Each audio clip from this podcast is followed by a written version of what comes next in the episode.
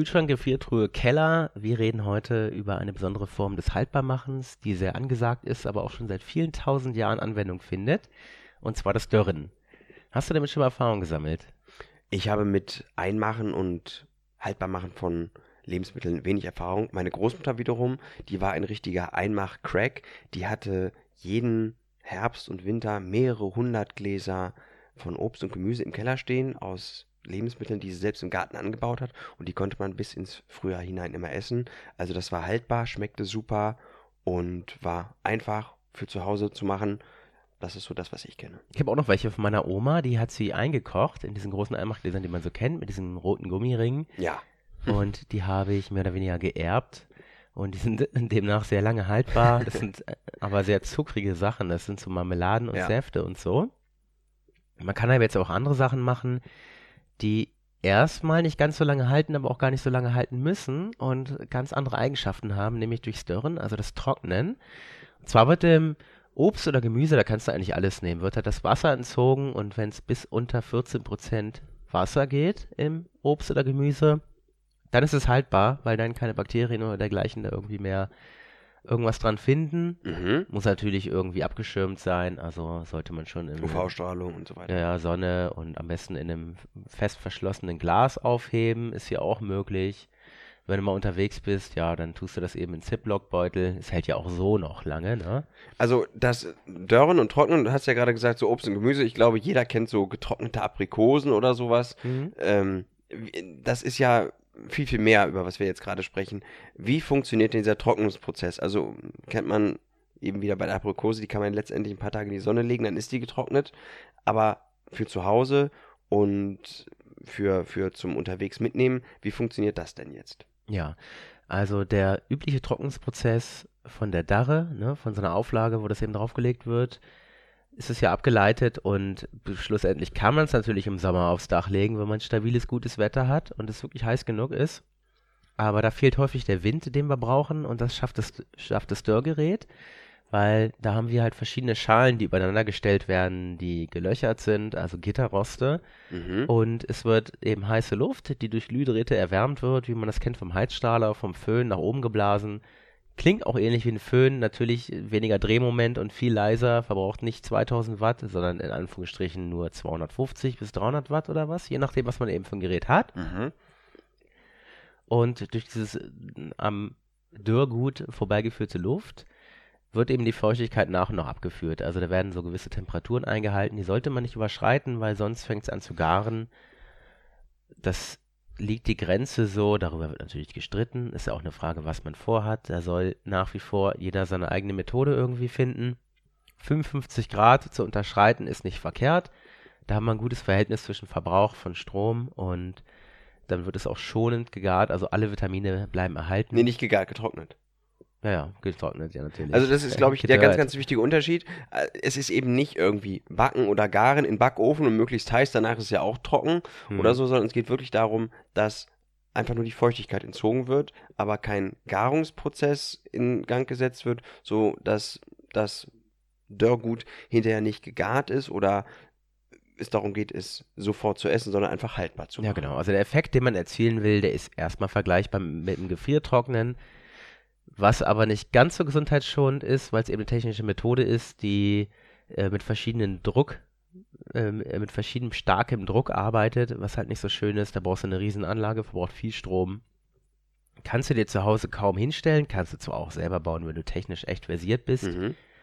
Ist aber nicht unbedingt anzustreben, weil du halt nur ein ganz kleines Gefäß in der Regel hast, wo ein hoher Unterdruck herrschen muss. Und ist vergleichbar mit dem Kühlschrank, du brauchst Aggregate und so weiter. Das ersparst du dir hier- alles, das ist eine intuitive Methode.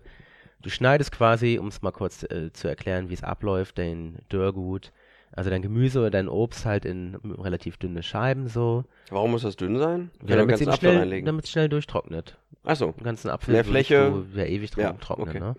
Und das muss halt passen. Also wenn du dickere Sachen hast, dann, dann dauert es natürlich länger. Also du musst schon so vier Stunden rechnen bis zu einem Tag meistens. Dann ist es aber auch durch. mhm. Ja? Und das ist die Methode. Ja, was habe ich davon? Es bleibt natürlich wirklich alles erhalten, was im Obst drin war, bis auf das Wasser. Also die Mhm. Vitamine bleiben natürlich drin, Aroma bleibt auch drin. Und es wird halt tatsächlich nur die Feuchtigkeit abgeführt. Das ist natürlich ein Riesenvorteil. Und es wiegt dann eben fast nichts mehr, ne? Es ist haltbar, du kannst es natürlich dann auch noch in Vakuum einschweißen. Und was du vorhin angesprochen hast, der Vorteil gegenüber diesem gekauften Obst, das ist ja meistens gar nicht so stark getrocknet, das soll ja noch ein bisschen weich bleiben. Ja. Das würden wir ja. hier aber auch sofort erreichen. Selbst wenn wir es ganz durch, durchtrocknen, es ist ja irgendwo hy hygroskopisch, allein dadurch, dass es ja extrem trocken ist Mhm. und auch Zucker und meistens auch Salze und Mineralien enthält, wird es auch relativ schnell wieder weich, wenn man das will. Ansonsten haben wir hier ja überhaupt gar keine Zusätze. Es ist nicht wirklich nichts drin, weil das Obst aus dem Supermarkt, was getrocknet ist, Datteln oder wie du auch gesagt hast, was sagtest du? Aprikosen. Aprikosen, Kennt man ja, das ist beliebt. das Ja, Klassische, klar. genau. Die sind natürlich geschwefelt, will man vielleicht auch nicht zu Hause haben unbedingt. Das kann ich mir ersparen. Es ist extrem günstig, zahlt halt die geringen Stromkosten. Mhm. Klar, bietet sich natürlich an, wenn man Solar hat und man hat überschüssigen Strom, der vielleicht nicht sofort ins Genau. Netz geht, aus was für Gründen auch immer. Dann kann ich natürlich schön im Sommer, wenn das ganze Obst und Gemüse eben auch wächst und günstig ist oder zu den Jahreszeiten, wo sich bestimmte Obst- und Gemüsesorten halt anbieten, schön eindürren und habe vielleicht überhaupt gar keine Energiekosten und damit dann auch gar keine Kosten mehr. Schön natürlich da, wo Obst- übrig bleibt.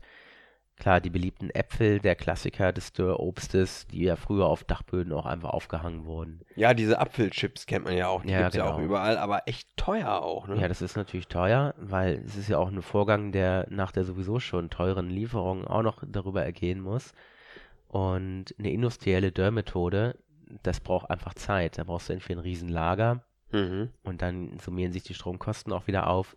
Das muss einfach viel kosten.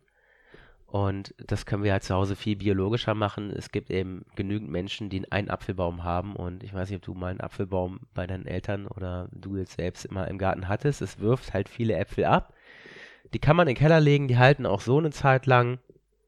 Man kann sie aber auch schön wegdörren. Ne? Du hast natürlich auch den Zucker dann komprimiert Mhm. in diesen Apfelscheiben. Das bietet sich an. Und ähm, ja, dahingehend würde ich das jedem empfehlen. Vielleicht wirklich sich nicht weiter mit dem Gefriertrocknen zu befassen. Das geht einfach zu Hause nicht. Dörren geht eben. Also das mit dem Obst ist, ist äh, eine einfache Sache. Ich glaube, das ist auch für jeden einleuchtend. Getrocknetes Obst schmeckt ja auch gut und äh, kann eben auch immer gegessen werden und man braucht keine Angst haben, dass der Apfel irgendwie faul ist oder so. Aber das Dörren bietet ja gerade für Outdoor-Fans wie uns ganz neue Möglichkeiten, Lebensmittel haltbar zu machen und auch ganz anders zuzubereiten. Ich glaube, gerade Gemüse ist da sehr in, auch um es zu dörren, aber auch eben dann wieder zuzubereiten. Erzähl doch mal ein bisschen was über das Dörren von Gemüse und die Zubereitungsmethoden. Genau, erstmal muss man mal gucken, was ist gefragt. Also es sind natürlich beliebt, diese Outdoor-Nahrung, die hat, glaube ich, 500 Kalorien und da sind die Kalorien schon auf Maximum gesetzt. Bis, Ach ja, genau, da gibt es ja ganz verschiedene Sorten und, und Ja, genau. äh, kostet immer so 7 Euro, 500 Kalorien und dann muss man davon vier am Tag essen, äh, 30 Euro weg, ne? Ja, genau. Also schmeckt Und nicht schlecht, dann- aber teuer. Ja, es ist auch meistens gefrier gefriergetrocknetes Gemüse oder Obst. Und es ist wirklich nicht gerade günstig. Es lohnt sich für jemanden, der die Kalorien zu Hause vielleicht nicht ausrechnen kann oder möchte und der, sagen wir mal, Mount Everest besteigen will. Ja, wo es auf jedes Gramm ankommt. Der, es kommt auf ne? dieses Gramm an, der kann sich genau ausrechnen, was er Mhm. verbraucht, wann er was essen will. Und er spart sich damit natürlich ein paar Überlegungen, aber er hat dann eben die Zusätze, die damit drin sind und er hat die hohen Kosten und er ist relativ eingeschränkt im Nahrungsangebot auch einfach. Das können wir uns hier schön selbst zusammenstellen. So, die einzige Problematik, womit man sich vielleicht auseinandersetzen muss, ist irgendwie die Zuführung von Fett. Klar ist im Gemüse auch ein gewisser Anteil drin, aber in der Regel nicht so viel, wie man das gewohnt ist. Man ist ja Öl und Butter und was Mhm. weiß ich. Es ist ja einfach so. Und das haben wir in Fertignahrung ja auch drin. Und das erweitert ja die Zutatenliste immer so groß. Und dann haben wir ja Stabilisatoren und Mhm. andere Zusätze, die dem Ganzen wieder ein Aroma geben und haltbar machen und alles. Auf eine möglichst effiziente Weise. Dadurch sind diese Listen auch immer so lang und gleichzeitig soll der Geschmack ja auch irgendwie durchkommen. Und der ist ja durch diese Fertignahrung dann immer schon sehr verfälscht. Die Outdoor-Nahrung, die klassische, die ist ja nicht so schlimm. Die überlegen schon, wie sie da einigermaßen was Gesundes auch auf die Beine stellen. Mhm. Das haben wir aber bei dieser unter 1 Euro oder bei dieser anderen landläufigen Marken, die wir so kennen, haben wir das nicht. Ah, diese, diese Fertigsuppen da irgendwie ja, diese im, im Suppen und diese ne? aufgießbare Nudeln und so, da sind meistens sehr, sehr viele Da ist Geschmacksverstärker auch nur Pulver drin. drin, da ist ja auch kein wirkliches Gemüse drin. Ja, da Das ist halt so- schon ein paar Fetzen von gefriergetrocknetem Gemüse meist drin.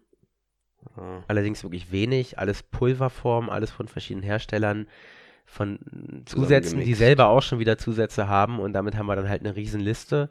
Ja, es Und- ist halt eine schöne Chemiesuppe. Das ist Also eine schöne Chemiesuppe, die einfach einem Riecht manchmal auch sehr gut, aber oder auch eben Geschmack nicht. halt dann, wird dann schon schwierig beim Ja. Geschmack. Genau, und das kannst du dir alles ersparen, wenn du dir ein paar Eckdaten, ein paar wichtige Gedanken machst darüber, was man alles zusammenstellen kann. Also in Kurzform, um das mal zu erreißen, zu umreißen, wir brauchen ja die Gewürze. Mhm. Da bietet sich natürlich an Pfeffer oder Chili, der sowieso auch schon in der Sonne getrocknet gut kommt so und auch haltbar ist, weil ja durch das Capsaicin im Chili ja sowieso schon mal eine gewisse Haltbarkeit Mhm. von Natur aus gegeben ist. Dann brauchen wir ja irgendwie Salz. In der Regel, ne? So sind wir es ja gewohnt, dass Ja. da Salz mit drin ist.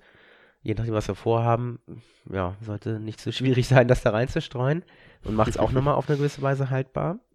Mhm. Da braucht man eine Gemüsevariation, je nachdem, was wir mögen. Dörren kannst du ja im Grunde fast alles. Manche Sachen schmecken nicht ganz so gut. Also, was bei mir nicht so toll war, war, äh, jetzt komme ich gerade nicht drauf, Kumquat fand ich nicht so gut. Und äh, Avocado vor allen Dingen, Mhm. weil Avocado hat einen relativ hohen Fettgehalt, das braucht sehr, sehr lange und sieht auch einfach nicht so schön aus. Das könnte man dann natürlich noch zu Pulver vermahlen und irgendwie, ja, in einer Molekularküche noch irgendwie verwenden als undefinierbaren Geschmack oder so. Ginge. Aber so die ganz einfachen Sachen, die man auch kennt, Lauch, Kohl, natürlich das komplette Obst nahezu. Und Süßkartoffel finde ich sehr schön. All das kannst du halt dörren und kannst es nach Belieben zusammenstellen. Es passt irgendwie immer zusammen. Mhm. Klar, gewisse Sachen können da auch ein bisschen dominant sein, da muss man vorsichtig sein. Das merkt man aber selbst. So wie man zu Hause kocht, mit den Gemüsevariationen kann man es auch da. Nur du kannst es eben viel spielerischer zusammenstellen und deiner Fantasie da auch echt freien Lauf lassen. Ne? Mais, Bohnen, Erbsen, alles. Aber bei der Zubereitung jetzt, klar, Trockenobst, das äh, trocknet man und steckt sich im Mund und schmeckt gut.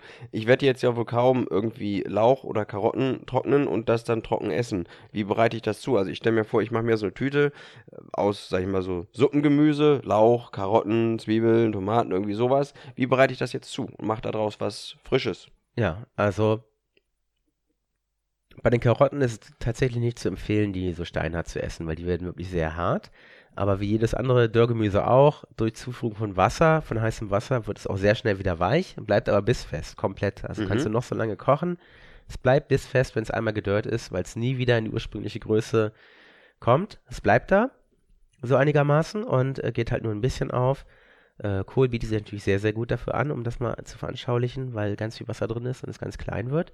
Wie bereite ich das zu? Heißes Wasser drüber schütten oder eben kochen. Mit Nudeln zusammen oder mit Reis, auf was ich Lust habe. Ne, Nudeln haltbar und Reis ist ja die Haltbarkeit schlechthin. Und alles getrocknete an Kernen und so weiter. Und äh, wenn ich unterwegs bin, ist es natürlich schön, da kann ich mir überlegen, okay, bin ich einer von den Menschen, die gar kein Topfgefäß mitnehmen, sondern wirklich nur heißes Wasser erzeugen und das war's.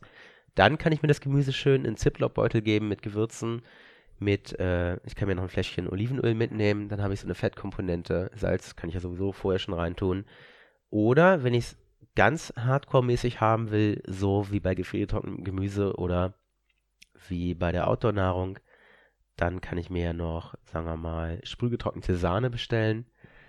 Ja, und die Mhm. ist äh, auch extrem lange haltbar, zehn Jahre oder so, mindestens, ich das möchte. Und dann habe ich ja auch die absolute Vollständigkeit, die ich zu Hause auch habe. Das heißt, wir haben ja vorher auch ein bisschen über Energie gesprochen. Klar, so ein Dörrgerät verbraucht natürlich Strom beziehungsweise Energie, wenn ich irgendwas dörre. Auf der anderen Seite, wenn ich natürlich dann beim Zubereiten unterwegs die Dinge nur mit heißem Wasser aufgießen muss, spare ich einen ganzen Haufen, einen ganzen Haufen Energie ein, weil ich eben nicht eine halbe Stunde lang irgendwie mein Gemüse da kochen muss. Das ist ja gar nicht mehr nötig, sondern ich kippe es mit warmem Wasser auf, pack das in so ein, so ein Isolierding da oder wickel eine Decke drum und fertig. Das heißt, es ist, steht der, der Energieausgabe zu Hause natürlich auch eine Einsparung unterwegs. Absolut. Gegenüber. Vor allen Dingen, weil du auch einfach ganz normale Nudeln verwenden kannst. Wenn da drauf steht 10 Minuten kochen, dann kannst du trotzdem kochendes Wasser reinkippen und Mhm. es dann in diesen Isolierbeutel geben.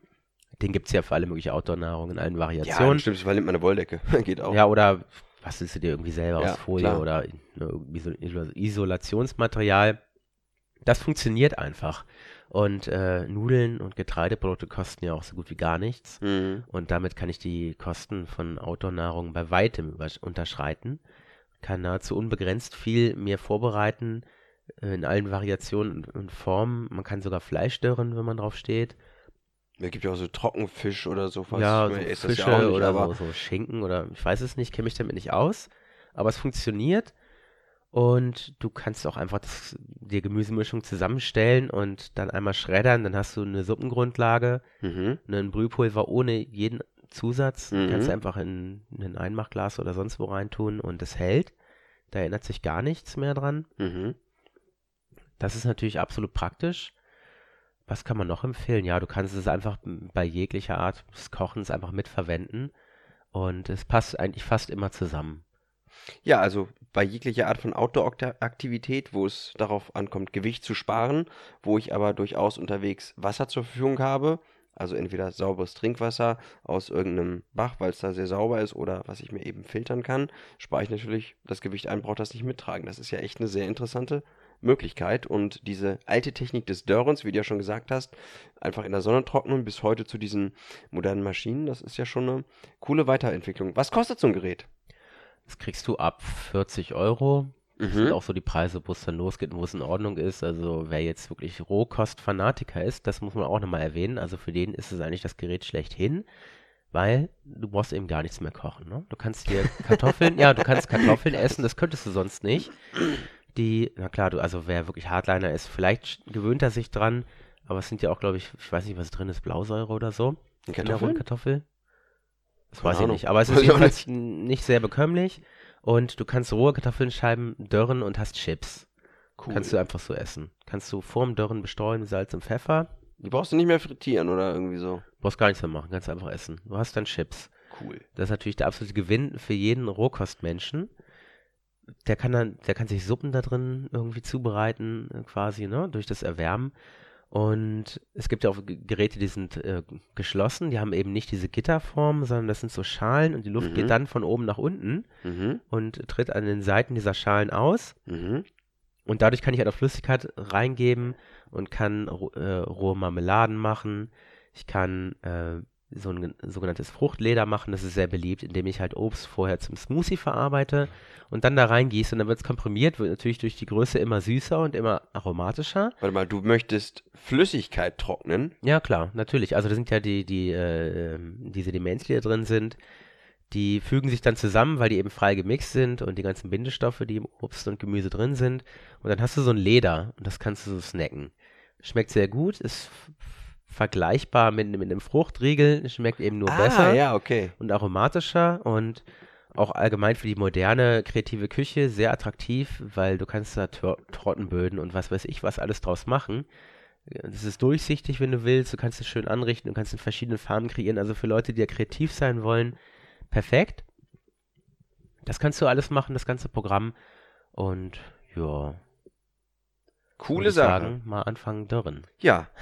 Ich werde mir jetzt erstmal Dörrgerät zulegen und ähm, Flüssigkeiten trocknen. Alles klar. Vielen Dank.